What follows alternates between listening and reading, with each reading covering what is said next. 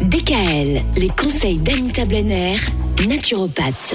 Nouvelle thématique pour cette nouvelle semaine, Anita Blenner. On va parler de l'acidose. Alors, l'acidose, apparemment, c'est quelque chose qu'on a tous en nous. Mais finalement, qu'est-ce que c'est et qu'est-ce que ça provoque alors l'acidose est provoquée par une surproduction d'acides qui s'accumulent dans l'organisme.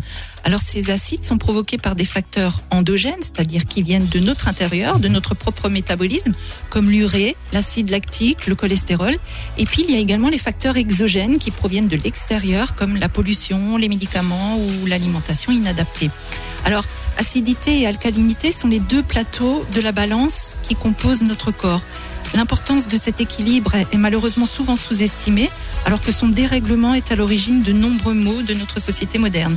s'il existe bien un paramètre sur lequel nous devons agir pour optimiser notre santé, c'est bien l'équilibre acido-basique. La liste des effets, elle est très longue. Il y a des risques de troubles métaboliques, le diabète, cholestérol, hypertension, surpoids, troubles thyroïdiens.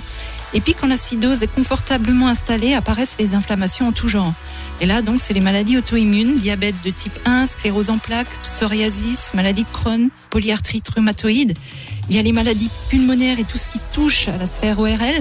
Il y a les allergies respiratoires euh, ou cutanées. Et puis il y a l'arthrite, l'arthrose, les tendinites, les déchirures musculaires, les maladies cardiovasculaires, infarctus.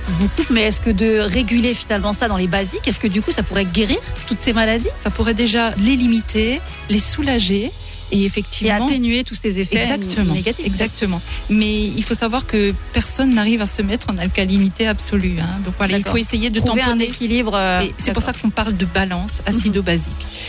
Donc il faut savoir également que l'ostéoporose arrive euh, beaucoup en acidose, les calculs rénaux et biliaires, les maladies neurodégénératives comme la maladie d'Alzheimer ou de Parkinson, et puis les cancers. Il faut savoir qu'un cancéreux en phase terminale a environ un pH à 4, c'est-à-dire qu'il est mille fois plus acide qu'il ne devrait l'être. Ah oui. Voilà. Alors l'acidose, justement, on va chercher à la trouver et donc à la mesurer dans le corps.